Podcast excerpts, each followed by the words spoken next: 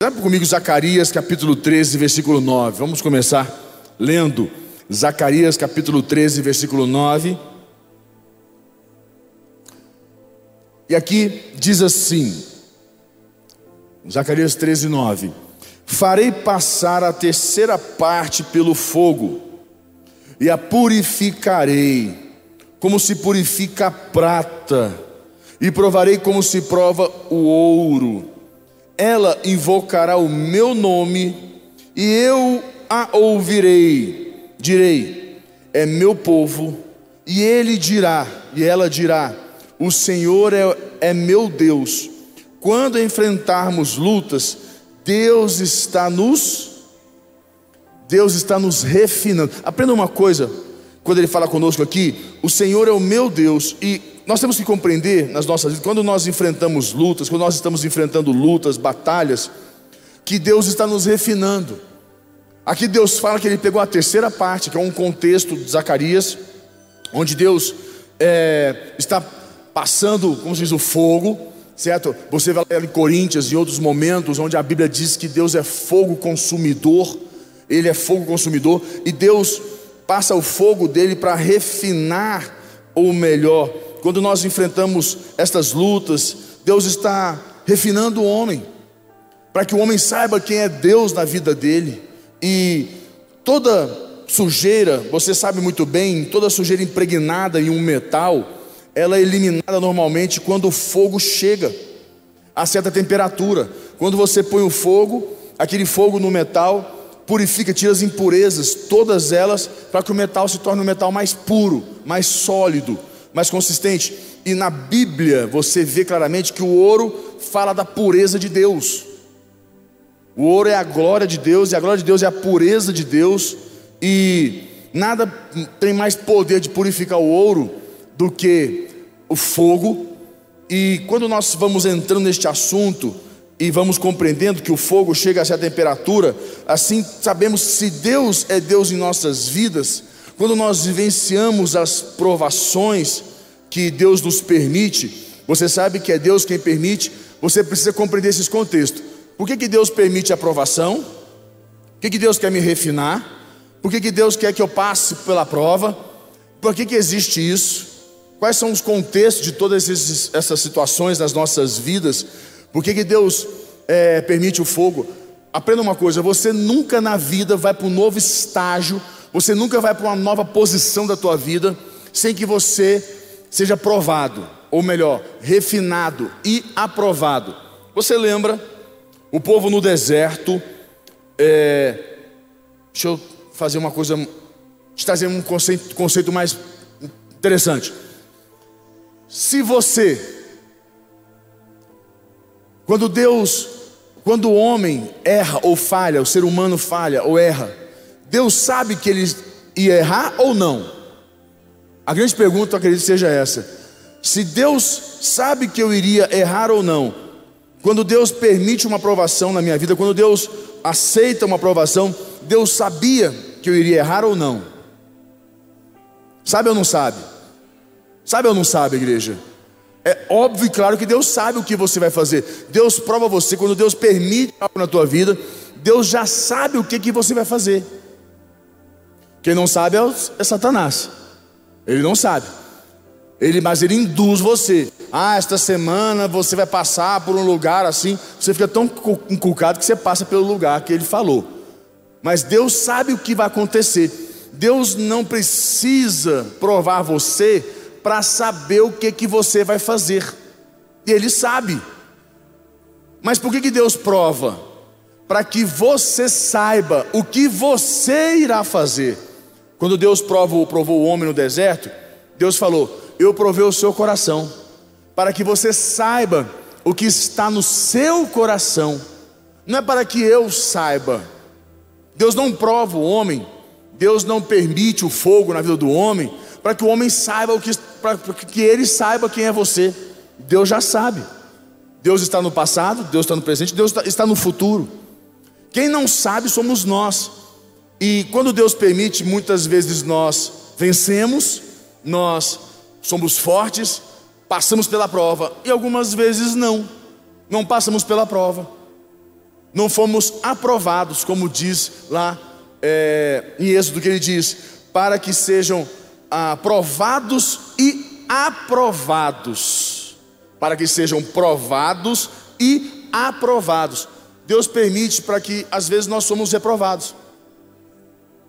Quando Caim e Abel ofereceram sacrifício a Deus, um deles foi reprovado e o outro foi aprovado. Automaticamente, ali houve simplesmente uma, houve um ciúmes muito grande, né? Mas um foi aprovado. Mas Deus sabia que ele iria oferecer o pior dele. Caim ofereceu os frutos da terra, o pior. Abel ofereceu o seu melhor do seu rebanho. Deus sabia o que estava no coração.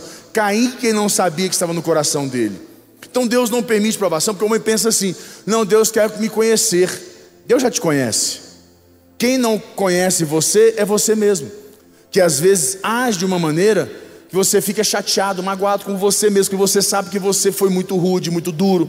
E dentro deste contexto que eu falo com você, quando Deus traz o fogo para purificar a vida do homem, Deus permite o fogo para purificar na vida do homem. É, nós temos que compreender que assim quando nós passamos pelo fogo, nós ficamos mais a imagem e semelhança de Deus. A Bíblia diz que nós somos a imagem e semelhança de Deus. E o que nos leva, o que nos põe mais próximo dessa imagem e semelhança de Deus. O que tira as impurezas do nosso coração. Se não é o fogo. E mas é uma frase, eu acredito que eu acho que essa frase é a frase principal, é uma frase que quando nós estamos passando por provações, por situações difíceis, estamos passando por luta, existe uma frase que é a frase mais complexa que nós ouvimos, mas é uma frase que sempre esteve na boca dos grandes homens de Deus, que é Deus está no controle. Essa frase é uma frase muito forte, mas é uma frase que ela mexe com o nosso coração, ela mexe com a gente. Quando Deus fala, Deus está no controle. Essa frase é uma frase clássica dos grandes homens de Deus. Você sabe, se você não sabia, fique sabendo que conquistaram, que avançaram, que passaram por grandes provações, por grandes situações difíceis e aprenderam que em tudo, em todas as coisas, em todo momento, Deus está em tudo e Deus está no controle. E vou te falar para você, Deus está no controle da sua vida. O que você está passando ou vai passar um dia, não tenha dúvidas que Deus está no controle. O que você precisa buscar em Deus é entender o que, que Deus quer refinar na sua vida, ou melhor, o que Deus quer purificar na sua vida o que Deus está fazendo com você. Você já entendeu isso? Já compreendeu? Ou você ainda está lutando com Deus? Por quê? Por que isso? Por que não sei o quê? Por que aquilo outro? Você ainda está reclamando, murmurando? Ou você já, já buscou em Deus compreender o que, que Deus está purificando na sua vida? Porque Deus quer levar você para uma nova etapa da sua vida. A não ser que você pense que você já chegou onde você queria. Não, já fui longe demais, não, eu já andei muito com Deus. Rapaz, eu já né, tenho uma experiência vasta com Deus. Então saiba que tudo isso que você já aprendeu ou sabe com Deus, não é nada comparado ao que Deus ainda quer fazer na sua vida. Não é nada. O que Deus pode trazer é, é um contexto que eu acredito muito, que nós temos que estar sempre é, buscando mais de Deus. E igreja, entenda uma coisa muito importante, que essa afirmação, ela, essa afirmação, né, Deus está no controle. Quando nós passamos por lutas, quando o fogo está pegando, né, quando o fogo está ah, tá, tá intenso, Provérbios 17, Provérbios 17 diz assim: que o fogo é para o ouro e para a prata. O fogo é para o ouro e para a prata, e o Senhor prova os corações. O ouro, o fogo é para o ouro e para a prata, e o Senhor prova os corações. Quer dizer, o fogo purifica o ouro e a prata, e Deus é o fogo, consumidor, o fogo que purifica, ou melhor, que prova o coração do homem. Só que se nós sabemos que Deus está no controle, por que nós ficamos com medo? Porque nós permitimos a, a, a, a ansiedade tomar conta de nós. Se Deus está no controle. Então, esta palavra, essa frase, pequena frase, Deus está no controle, ela precisa ser uma âncora em nossas vidas.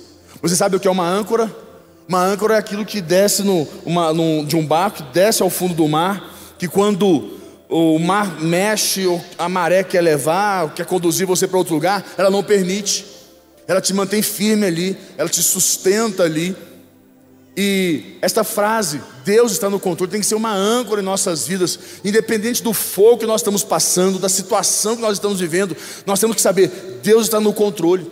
Porque se Deus está no controle, eu tenho uma segurança, eu tenho uma paz no meu coração, eu tenho uma estabilidade para lidar com a situação, mesmo sabendo que ela não está no meu controle, mas está no controle de Deus. É isso que você precisa entender pode não estar no seu controle, ou melhor, não está no teu controle, mas está no controle de Deus. E se Ele é o teu Deus, Ele vai pôr no seu controle, nas tuas mãos.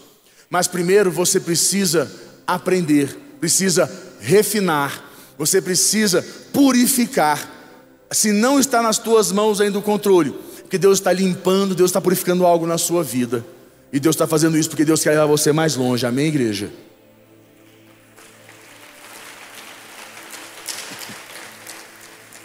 Quando a palavra, quando essa frase no nosso coração, Deus está no controle, ela é uma âncora em nossas vidas. Não importa qual for a adversidade, não importa a tempestade, não importa quanto o mar esteja nervoso, quanto o céu, gente, não importa nada. A nossa alma, você sabe o que constitui a alma do homem? São nossos pensamentos, nossas vontades e nossas emoções. Estas três coisas constituem a alma do homem. A minha alma são meus pensamentos, minha mente são minhas vontades e as minhas emoções. Quando eu esta essa palavra, essa frase, Deus está no controle, é uma âncora em minha vida, os meus pensamentos, as minhas vontades e as minhas emoções estão firmes em Deus. Porque o que é diversidade, o que é as, as circunstâncias, o que que o, o, a, a, o descontrole quer fazer comigo? Quer me, quer me trazer instabilidade, insegurança, quer tirar minha paz. Quer me descontrolar, quer que meus pensamentos comecem a ficar o tempo inteiro naquele, nos problemas, nas situações, o que, que eu vou fazer, preocupado, de uma forma que eu fico instável, quer fazer com que as minhas vontades sejam vontades de, de jogar tudo para o alto, de arrebentar com tudo, de partir para agressividade, ou de largar tudo, ou de fugir, ou de me esconder. Aí cada um age de uma maneira, quer fazer com que minhas emoções sejam tão instáveis que eu comece a fazer o quê? a questionar, duvidar, reclamar, entrar em crise com Deus, crise com o mundo, crise com as coisas, porque a, a palavra, a frase Deus está no controle não é âncora na minha vida. Quando a frase Deus está no controle é uma âncora na minha vida, meus pensamentos estão firmes em Deus, minhas vontades estão firmes em Deus, minhas emoções estão firmes em Deus. Nada abala isso. Nada tira isso do, do, do controle da palavra de Deus. Eu fico firme em Deus. Mas quando a frase Deus está no controle não é âncora, qualquer coisinha me balança, qualquer coisinha me deixa instável. Eu começo a, infelizmente, agir de uma maneira insegura, e as pessoas veem, minha família vê, meus filhos veem, minha esposa vê, todos à minha volta veem. Porque Deus não é a base da minha fé, mas sim sou eu. E quando eu falo para você essa verdade, eu entendo, você precisa compreender que Deus criou o mundo e tudo o que existe a partir do nada. Isso nos mostra sua total e plena soberania sobre todas as coisas. E eu posso dizer que Deus, em qualquer das circunstâncias em que nós estivermos vivendo, Ele pode fazer um milagre a partir do nada na minha vida. A questão é que o homem quer controlar as coisas, o ser humano quer controlar aquilo que não se controla. Nós queremos o controle e nós não controlamos, quem controla é Deus. Eu tenho que crer na soberania de Deus, na, na grandeza de Deus. Igreja, Salmo 103, versículo 19, põe para mim. Salmo 103, versículo 19. Põe esse versículo no teu coração, para te trazer segurança, trazer paz na tua vida. Quando o salmista fala aqui, nos céus estabeleceu o Senhor o seu trono, e o seu reino domina sobre tudo. Quando você tem esta certeza no teu coração, nos céus estabeleceu o Senhor o seu trono, quer dizer, está muito acima da imaginação da condição do homem nos céus, um lugar alto, um lugar é, é, é intocável. E ele fala: e o seu reino domina sobre tudo. Você acha que Deus não está no controle da sua vida? Só não está enquanto você controla, enquanto você tenta do seu jeito. E muitas vezes nós queremos controlar do nosso jeito, da nossa maneira, e quanto mais tentamos controlar, mais inseguros ficamos e mais samba, digamos, o mal é, consegue sambar nas nossas vidas, porque é com a insegurança que ele trabalha, é com a instabilidade, é com informações trazendo pensamentos e sentimentos errados para dentro de você. Mas quando você está firme em Deus, ancorado em Deus, essa frase, Deus está no controle e Deus domina sobre tudo, Deus governa sobre tudo, está tão firme dentro de você. E você começa a permitir que Deus controle as situações. Você só quer ser usado por Deus, você só quer ser a boca de Deus, você, você não quer mais fazer do seu jeito as coisas, você começa a dominar a situação. Deus traz nas tuas mãos as oportunidades para você conduzir cada situação. Todas as vezes que eu vivenciei situações que eu quis controlar, que eu quis fazer do meu jeito, as coisas não andaram. Muitas vezes aconteceu isso. E quando eu deixei na mão de Deus, falei: Deus está, Deus está no controle, deixei nas mãos dele. Deus me trouxe a oportunidade, porque é assim que Deus faz. Deus traz a oportunidade para nós conduzirmos, para nós plantarmos o que nós queremos e conduzir do jeito certo. Mas enquanto a gente fica tentando, né, mexer, conduzir, sabe, a gente estraga, melhor, a gente azeda o doce. Não tem que mexer, deixa na mão de Deus. E fala para você, a grande pergunta, né, que eu acredito que seja para todos, a grande pergunta é: Deus não está no controle? Se Deus não está no controle, quem está? Se Deus não está no controle, quem está no controle, igreja? Quem está no controle? Se Deus não está, quem está? É você. É a situação.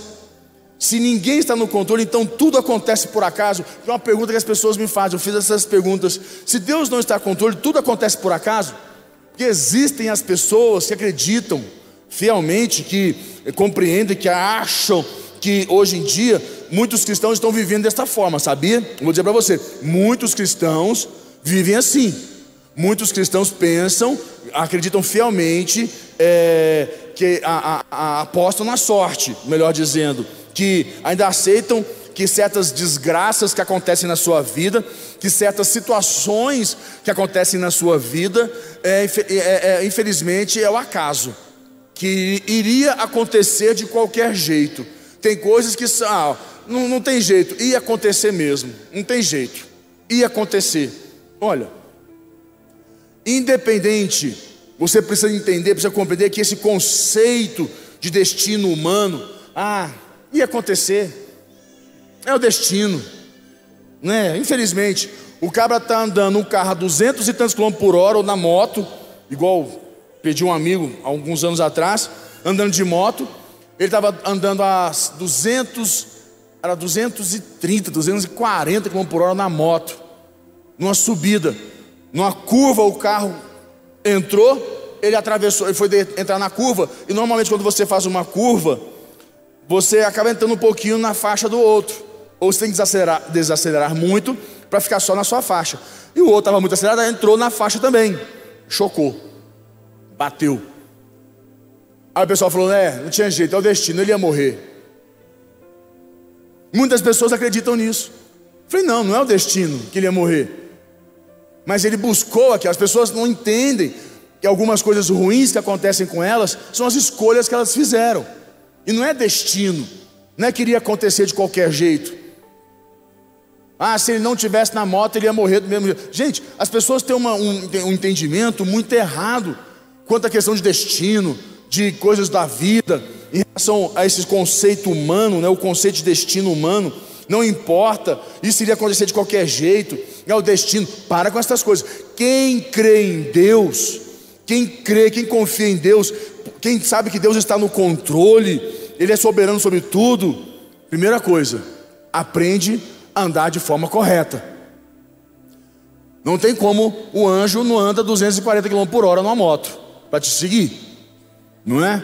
Tem que tomar esses certos cuidados. Tem coisas que nós temos que tomar certos cuidados na vida. O anjo, quando você vai fazer coisa errada, não adianta você buscar o anjo para o anjo proteger você. O anjo não vai estar tá lá. Mas as pessoas acreditam que o destino não ia acontecer de qualquer jeito. Então aprenda uma coisa em nome de Jesus. Homens de Deus não aceitam qualquer destino como resposta. Homens de fé não aceitam qualquer destino como resposta. Nós construímos e moldamos destinos com a nossa fé, com, com, com a situação, com a, com a nossa ousadia, com nossos sacrifícios, com as nossas decisões. Nós construímos nosso destino. Essa é a nossa fé. Nós falamos, Deus está no controle. Deus está no controle. E eu consigo entender quando Deus fala lá em Romanos 8, ele fala assim: todas as coisas cooperam para o bem daqueles que amam a Deus, segundo o seu propósito, segundo o seu plano. Todas as coisas cooperam para o bem daqueles que amam a Deus. Aí você pensa, todo mundo ama Deus, eu amo Deus, você ama Deus, todo mundo ama Deus, então todas as coisas vão cooperar para o bem destas pessoas? Não, todas as coisas cooperam para o bem daqueles que amam a Deus, segundo o seu propósito. Você está debaixo do propósito da palavra de Deus, está andando em fé com Deus, então as coisas vão cooperar para o seu bem. Se você se mantém em fé, quando vier o fogo para refinar, esse fogo também vai cooperar para o seu bem. Só que a pessoa pensa: não, mas eu não quero fogo, eu quero que as coisas que eu quero, o que eu sonho, coopere para o meu bem. Mas eu não quero passar pelo fogo, porque o fogo dói, o fogo tira, o fogo arranca, o fogo ele, né, ele não é algo fácil de se lidar com ele, que são as provações que nós vivemos, que Deus permite nas nossas vidas. E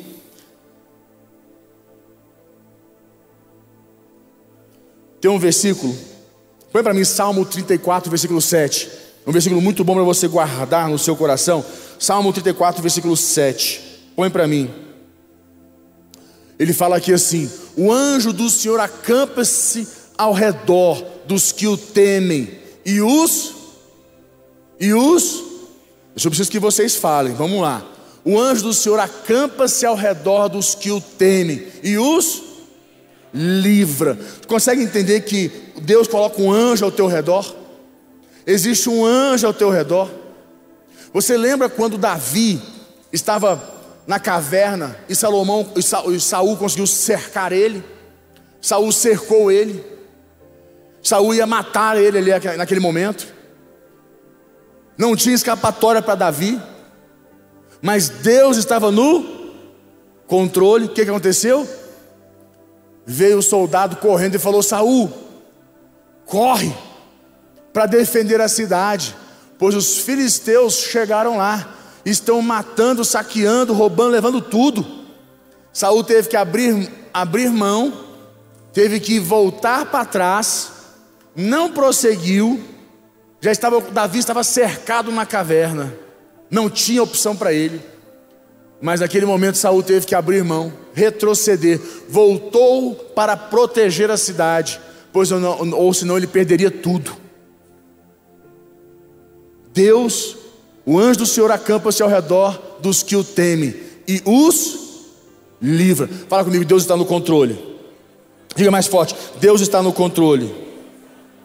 Então aprenda uma coisa: quando vier as provações, quando vier o fogo, se fortaleça nelas. Fortaleça-se fortaleça por, por meio das provações. Deus aprimorou os seus maiores servos por meio das provações e não por meio das, da prosperidade. Não foi prosperando que Deus aprimorou, foi, foi provando. Foi a aprovação que trouxe a prosperidade, mas não foi a prosperidade que fez ele ser aperfeiçoado. Deus usa a aprovação para formar e treinar um homem de Deus, os homens de fé. Deus usa a aprovação para treinar, para formar os homens de fé. Eu sei que não é fácil, porque eu passo por isso. Cada etapa que Deus tem para a minha vida, parece que eu tenho que passar por uma aprovação por algo novo que eu nunca vivi na minha vida, que eu achava que até mesmo já, estava, já estaria vencido. E sem a adversidade, sem essa luta, nós nunca, nós nunca, nunca iríamos entender quem Deus é, muito menos iria entender como Deus age. Gente, nós só entendemos como Deus age quando nós passamos por, por adversidade, por situações difíceis. Que nós invocamos Deus, que nós chamamos Deus, que nós vimos o agir de Deus, Deus age nas nossas vidas, Deus nos traz direcionamento, Deus nos traz revelação, Deus nos dá direção, Deus abre a nossa mente. Quantas vezes nós, com, diante de uma situação com tudo obscuro, tudo escuro, tudo oculto, tudo sem uma visão clara, e nós buscamos a Deus, invocamos a Deus, de uma hora para outra a gente vê tudo. Opa, peraí, não, isso aqui não, peraí, vamos agir assim, vamos para cá. É impressionante como Deus abre o nosso entendimento. A gente só, nós só conhecemos o agir de Deus assim. As pessoas querem, eu te pergunto, você quer, é, existe um momento na Bíblia que um grande homem de Deus diz assim: Eu conhecia Deus de ouvir falar, agora eu conheço Deus, não de ouvir falar. É forte isso, né? Eu conhecia a Deus de ouvir falar. Eu conheci, agora eu o conheço, em verdade. Ele saiu de uma posição. Então, a grande pergunta é: você quer continuar conhecendo Deus de ouvir falar? Ou você quer ter a sua experiência com Deus, a sua vida com Deus, o seu conhecimento da pessoa de Deus na sua vida? E fechando, Salmo 23, 4 diz assim: abra comigo, Salmo 23, 4. Ainda que eu ande pelo vale da sombra da morte, não temerei mal nenhum, porque Deus está no controle, porque tu estás comigo, e o teu bordão e o teu cajado me, a tua palavra é âncora para a minha alma, para a sua vida, para a sua alma.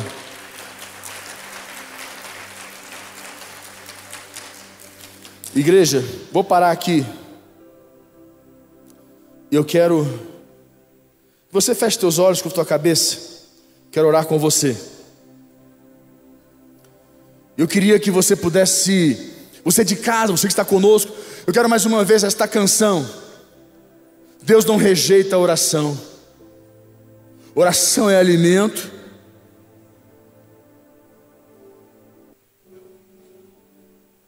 Queria que você permitisse essa, essa música entrar no teu coração, na tua vida. Que Deus abre caminhos, Deus está no controle, igreja. Que esta frase seja âncora para a tua vida. Deus está no controle. Quantas vezes eu passei por situações, eu estou passando, que esta, esta situação, situação quer me desestabilizar.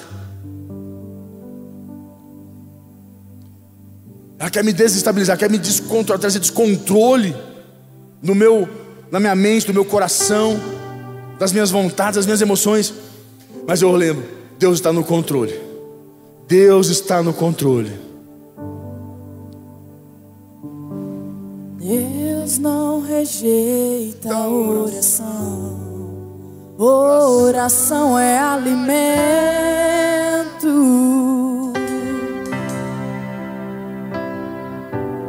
Nunca vi um justo sem resposta ou ficar no sofrimento.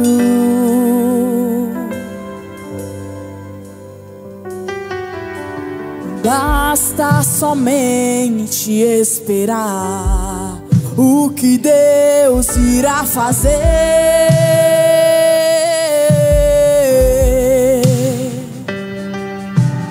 Quando Ele estende suas mãos, é a hora de vencer. Então louve, simplesmente louve. Tá chorando, louve. Precisando, louve. Tá sofrendo, louve. Não importa, louve. Seu louvor invade o céu. Sabe. Deus vai na frente, igreja. E Vai Deus vai sua na frente. frente, abrindo o caminho, quebrando as correntes, tirando os espinhos, ordena os anjos pra contigo lutar. Ele abre as portas pra ninguém mais fechar. Ele trabalha pra o que nele confia, caminha contigo de noite ou de dia. Erga suas mãos, sua bênção chegou. Comece a cantar